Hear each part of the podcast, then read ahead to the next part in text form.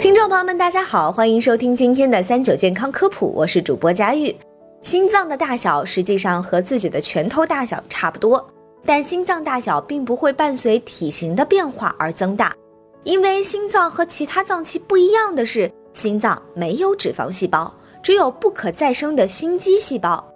值得一提的是，心梗后心肌会受损，被纤维结缔组织替代。如果心梗部位是特别紧要的部位，有可能会影响心脏的整个工作。生理性的胖瘦不会影响心脏大小。但专家提醒，如果得了以下六种疾病，心脏可能出现病理性的扩大。第一，高血压。虽然不是所有高血压患者的心脏都会增厚扩大，但是如果血压长期过高，控制的不好，外周血管阻力增加，心脏泵血时需要更加用力，时间长了，心肌就会增厚，部分患者后期会出现左心房心室扩大。第二，冠心病。冠心病患者通常心脏不会变大，当冠心病比较严重，发生大面积心肌梗死后，后期发展为缺血性心肌病，心脏会不规则扩大。第三，心脏瓣膜病，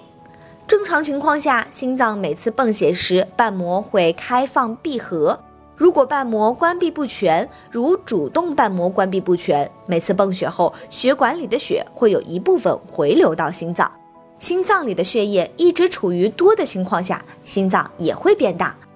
如果瓣膜狭窄，如二尖瓣狭窄，左心房血液在流入到左心房时不畅，长期左心房内血液会增多，心房压增大，左心房也会变大。四、心肌病这一类心脏疾病本身就表现为心室肥厚或扩张，肥厚性心肌病多表现为左心室心肌肥厚。扩张性心肌病表现为全心扩大。第五，快速心律失常，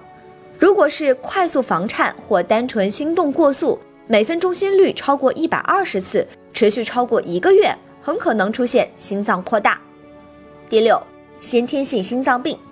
这是先畸形的一种，心脏扩大是这种病的表现之一。如果出现了心脏扩大，想要改善情况，具体怎么做，大家最好咨询心脏专科医生。根据心脏扩大的不同原因，有针对性的进行干预。